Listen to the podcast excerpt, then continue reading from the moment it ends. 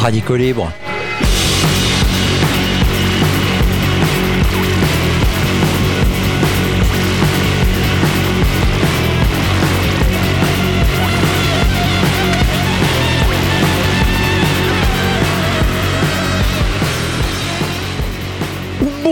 Bonjour à tous, vous êtes toujours sur le 107.3 de Radio Alpa pour une émission intitulée Radicaux Libre dont les derniers opus sont disponibles dans la page de l'émission Radicaux Libre qui est elle-même sur le site radioalpa.com. On aurait pu vous parler de gaspillage et oui c'est parti depuis mercredi 10 janvier.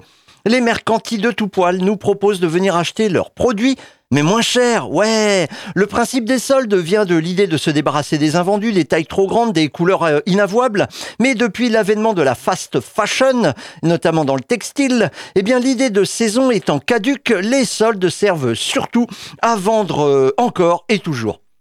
Voilà, vendre pour vendre. Eh ben oui, ben c'est ça, qu'est-ce que vous voulez? Avec euh, le libéralisme accolé au capitalisme et l'inverse, eh bien, les choses se font simplement pour être faites. Elles n'ont pas de sens. Et alors? L'important, c'est quand même que ça rapporte un petit peu d'argent à quelqu'un et voire beaucoup de profit à certains. Participer à la société de consommation, continuer à réguler le malaise en achetant des trucs, des machins, des bidules et n'importe quoi. Une partie de la population attend les soldes pour enfin, moins cher, pouvoir remplacer des chaussures, des, pulls, des cafetières ou que sais-je. Mais les soldes, les soldes servent encore beaucoup à l'achat plaisir.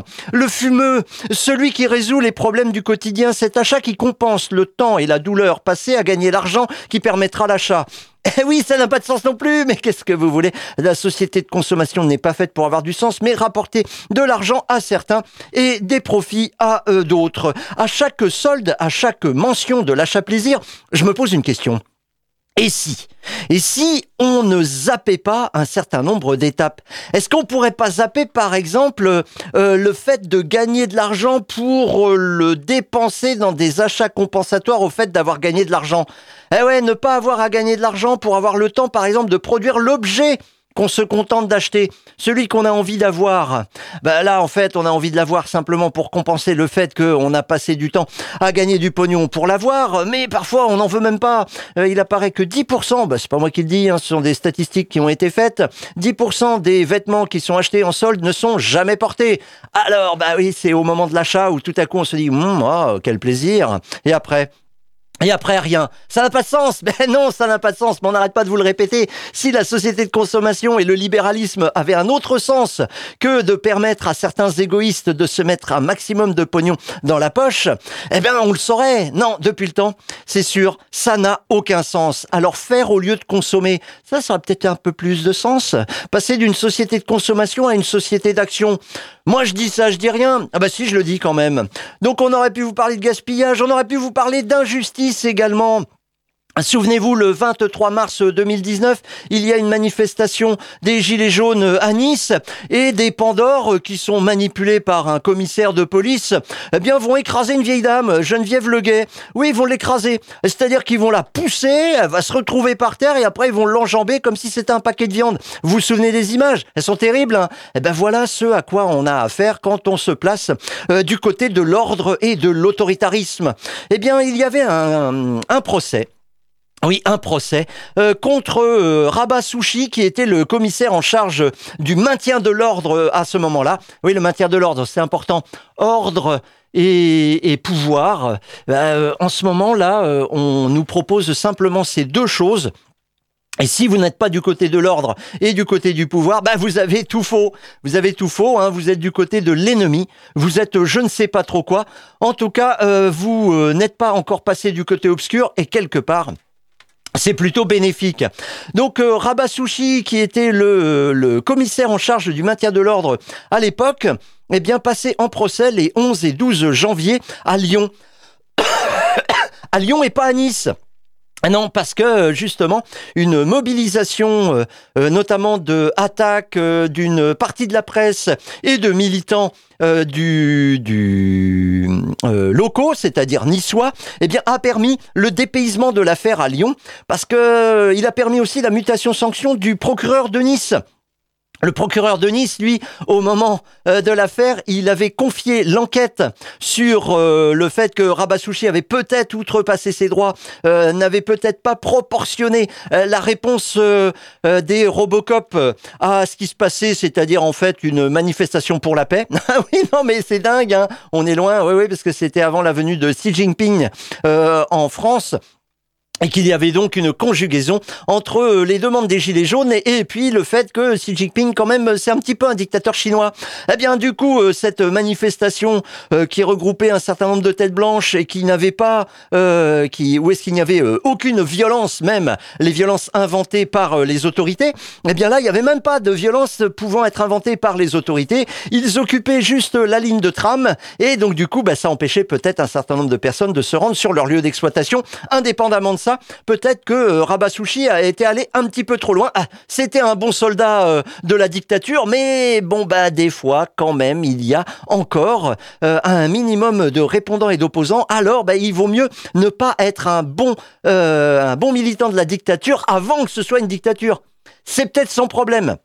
Il n'empêche que, revenons au procureur de Nice, qui avait été muté, bah, parce qu'il avait confié l'enquête sur le fait que peut-être c'était disproportionné à la compagne de Rabassouchi.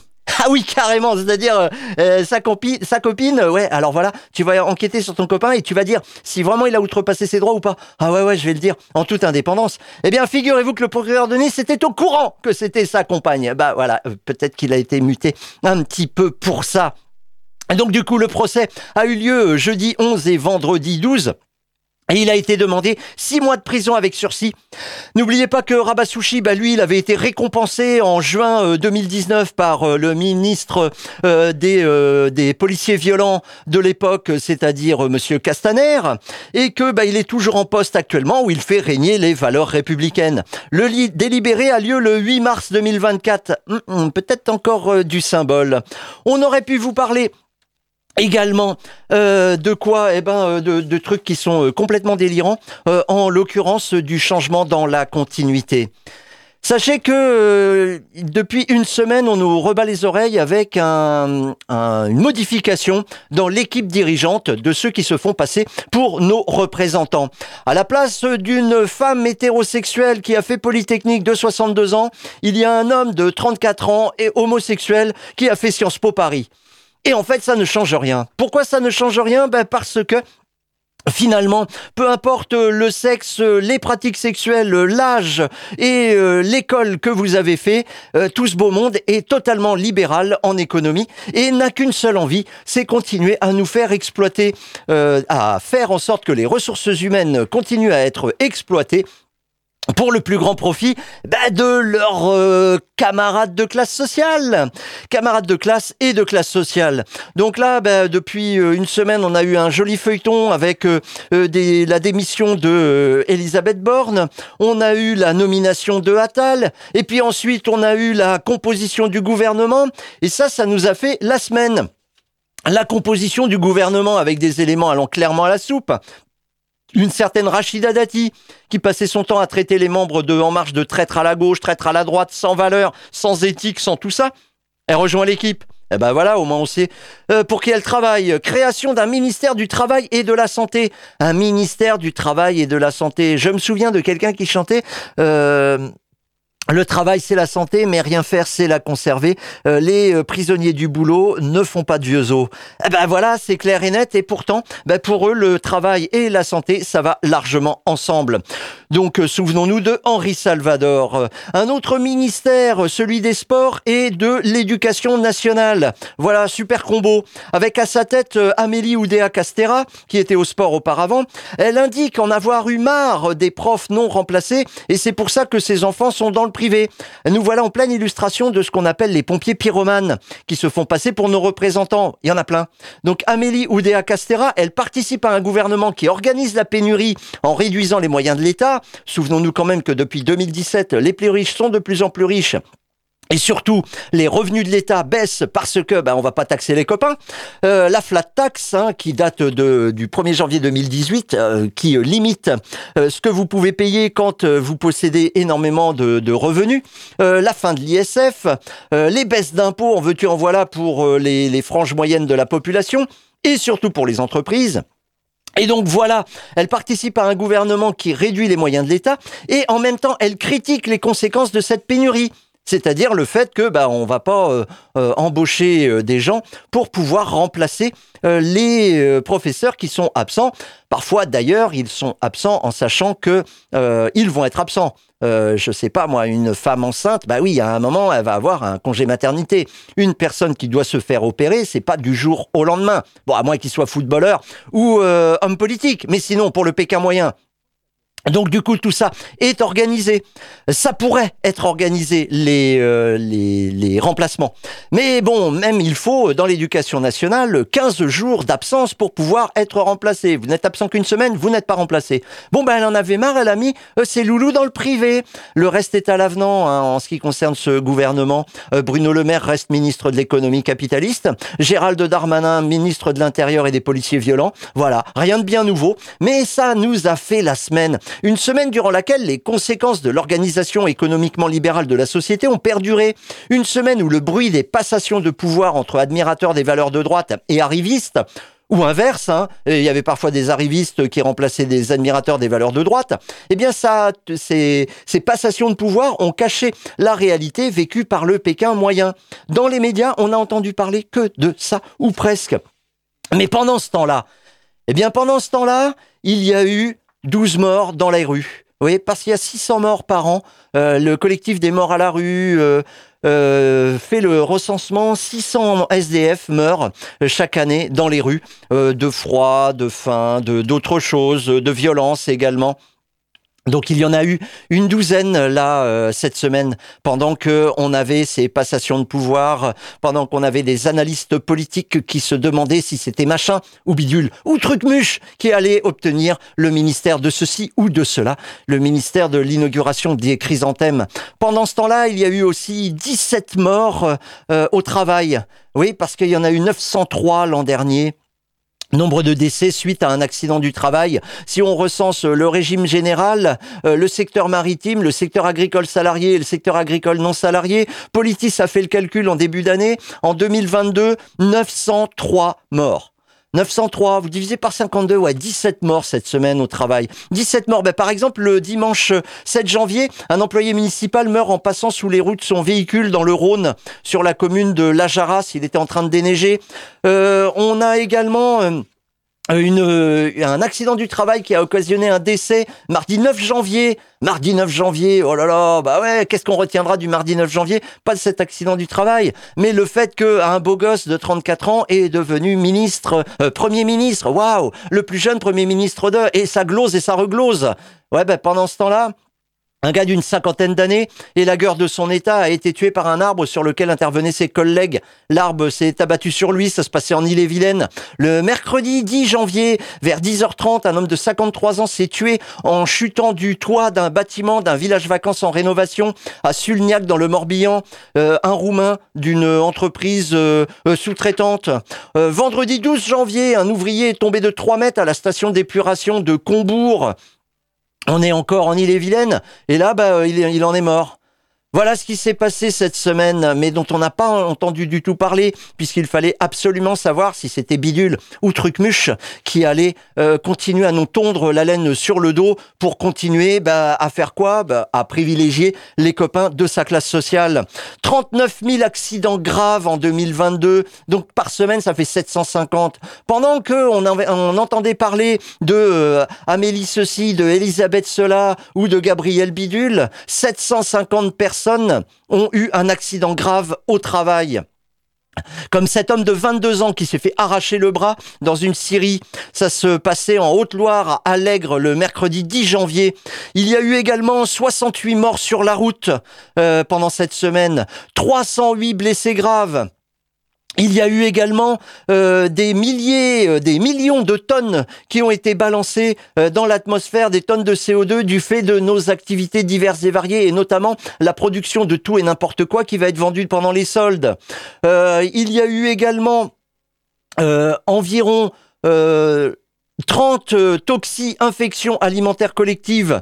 en 2021, elles étaient 1309. Ça a touché environ 400 personnes. Euh, des feux de forêt, bah ouais, c'est pas la saison. Et pourtant, un feu a brûlé 2 hectares lundi 8 janvier dans les Pyrénées-Orientales à Chassagne. Voilà ce qui devrait nous occuper. Comment ça se fait qu'on a ce genre de choses? Début janvier, également, 8 départements restent touchés par euh, des euh, arrêtés préfectoraux de restriction d'utilisation de l'eau à cause des déficits des nappes phréatiques. Il y a eu également 19 230 licenciements en 2023, 1 million de licenciements voilà tout ce qui s'est passé pendant cette semaine. 769 personnes ont euh, déclaré une maladie professionnelle liée aux troubles musculo-squelettiques pendant cette semaine. Ah oui, ça touche beaucoup plus la population que de savoir si c'est Bidule ou Trucmuche qui va euh, s'occuper de nous. Euh, à propos de quoi? Allez, tiens, toi, je te donne le transport. Tu veux les affaires étrangères? Comment on s'en fout finalement. Au niveau de la détresse psychologique, bah, un tiers des salariés, et là c'est tous les jours, donc c'est pas cette semaine, un tiers des salariés euh, semblerait en euh, souffrir, euh, dit un sondage Opinionway, un sondage déclaratif à la mi-2022, une enquête qui s'appelle Sumer passe son temps à essayer de voir également comment souffrent les gens au travail. Eh ben ça c'est pareil, on n'en entend pas parler. Pourquoi on n'en entend pas parler? Ben Parce que peut-être qu'il est intéressant pour ceux qui continuent à nous faire croire qu'ils sont nos représentants que ce n'est pas un sujet, que des gens meurent au travail, que la France soit très très mal classée en ce qui concerne ce nombre de morts au travail, qu'il y ait des milliers, des dizaines de milliers d'accidents graves chaque année qu'il y ait également euh, autant de personnes qui meurent sur la route, dont plusieurs d'ailleurs meurent dans des accidents de trajet, c'est-à-dire en allant au travail ou en revenant euh, de ce travail, qu'il y ait autant de personnes atteintes de TMS, autant de personnes qui souffrent psychologiquement au travail, ça n'intéresse pas ceux qui veulent continuer à faire gagner du pognon à eux-mêmes ou à leurs copains de classe sociale. Donc du coup, eh ben, que s'est-il passé cette semaine? On retiendra hein, un homme de 34 ans a remplacé une femme de 62 ans. Moi, je ne comprends rien. Ah, peut-être que euh, on pourrait se demander, avec euh, des enfants, ce qui se passe dans tout ça. J'arrête. C'est la minute des enfants. Aujourd'hui, le C. Le C comme capitalisme. Le capitalisme est un système d'inégalité où un petit groupe de personnes s'enrichissent toujours plus pendant que la pauvreté et la faim menacent les autres personnes. Les forces à devenir en même temps des travailleurs et des travailleuses pour les plus riches. Ce système détruit les rêves de bien des adultes et les empêche de faire ce qu'ils et elles voulaient vraiment faire. Crois-moi, et là, euh, donc, on s'adresse aux enfants. Crois-moi, pendant que euh, ton, ta mère ou ton père travaille, elle et il pensent à toi et préféraient faire des activités amusantes avec toi. Malheureusement, faut rapporter du pognon aux copains de classe sociale. Bon, tout ça, ça nous énerve beaucoup. Alors pour en rajouter une couche, on va encore vous parler d'entraide. Mais décidément, ça ne s'arrêtera donc euh, jamais.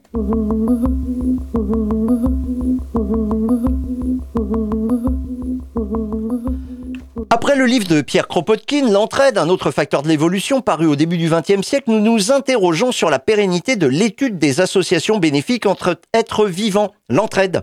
Et nous voilà donc dans un article de Pablo Servigne, paru dans le magazine Réfraction en 2009, un article qui décrit les formes d'entraide et les spécialités euh, scientifiques qui s'en sont emparées depuis la parution du livre de Kropotkin.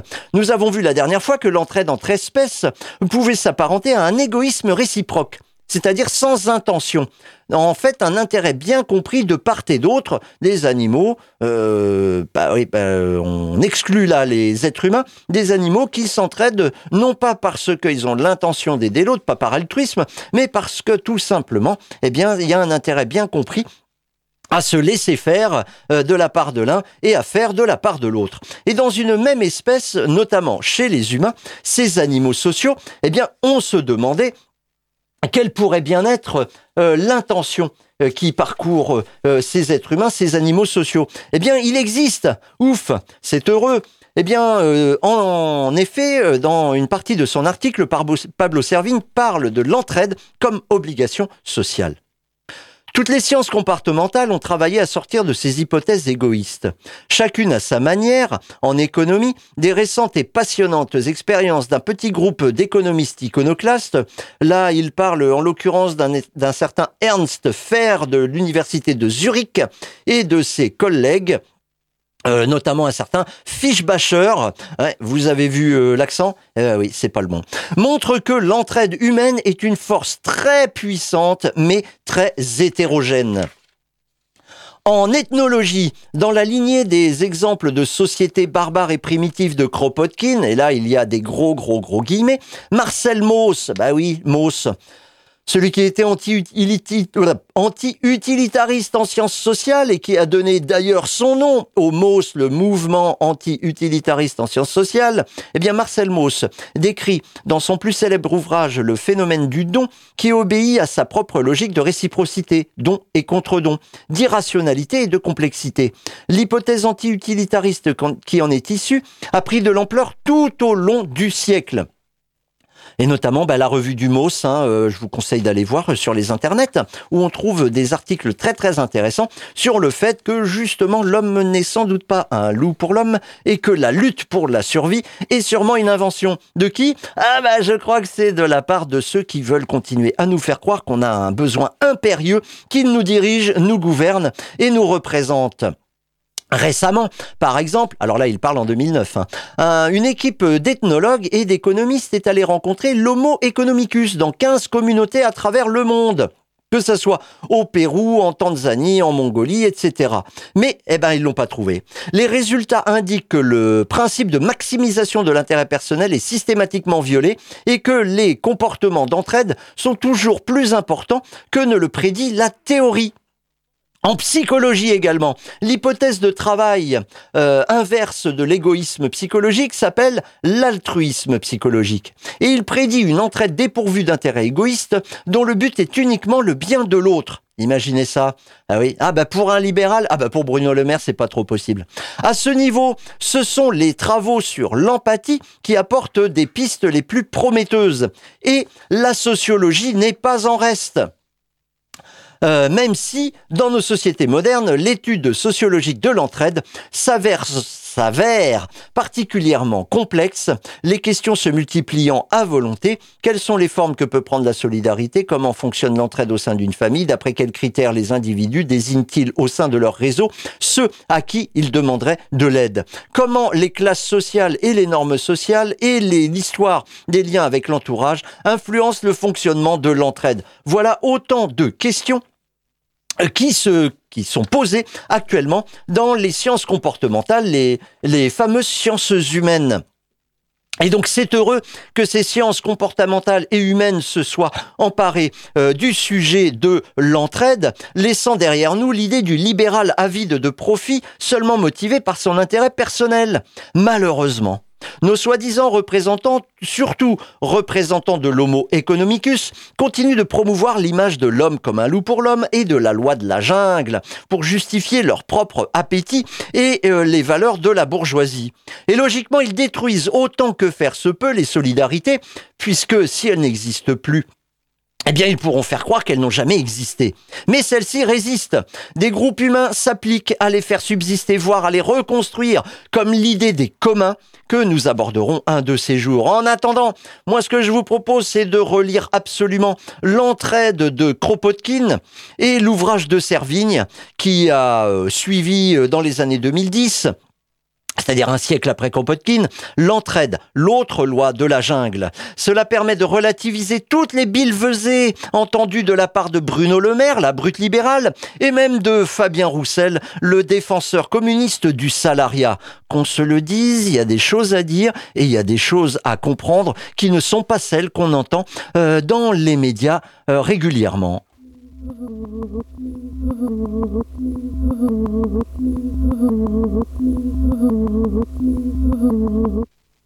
On aurait pu vous parler de Gaza, manifestation en soutien au peuple palestinien qui subit tous les jours les conséquences d'une occupation militaire doublée d'une dictature islamiste. Ouais, parce que c'est pas super euh, d'être sous l'autorité du Hamas. Ça fait beaucoup. Samedi 13 janvier à 14h, rendez-vous place de la République. Et petit rappel d'une guerre oubliée, celle du Rojava contre les autorités turques. Plus d'informations sur rojinfo.com, R-O-J-I-N-F-O.com, rojinfo.com.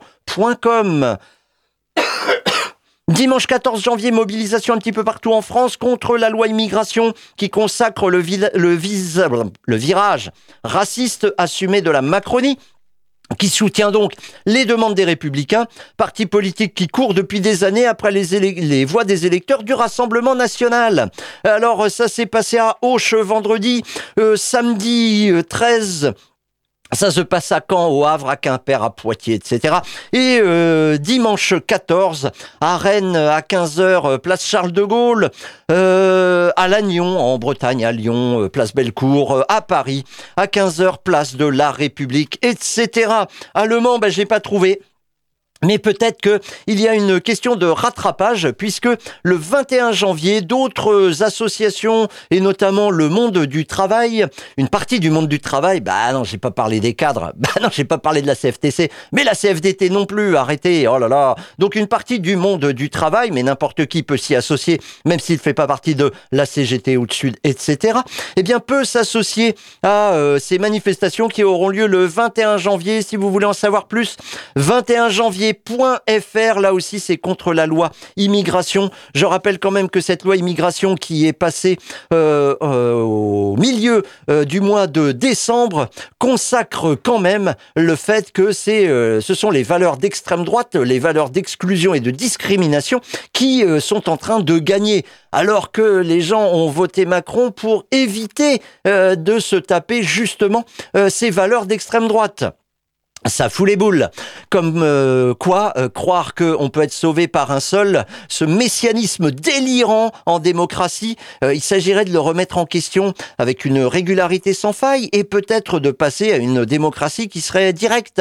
C'est-à-dire qu'on n'a pas besoin de représentants. Bah non. Imaginez Fabien Roussel en représentant le travail c'est la santé. Imaginez Bruno Le Maire comme ah bah si, c'est déjà le cas. Ouh, ça fout les boules. Ce week-end, ça bataille un petit peu partout également euh, dans le pays contre les grands projets inutiles pour la population, mais bien utiles pour créer artificiellement de la croissance du produit intérieur brut et financer une partie des piscines, voyages, jets privés des copains de classe sociale. Par exemple, sur le plateau de Saclay, les délires absurdes des adorateurs du Grand Paris doivent se concrétiser avec euh, la ligne 18.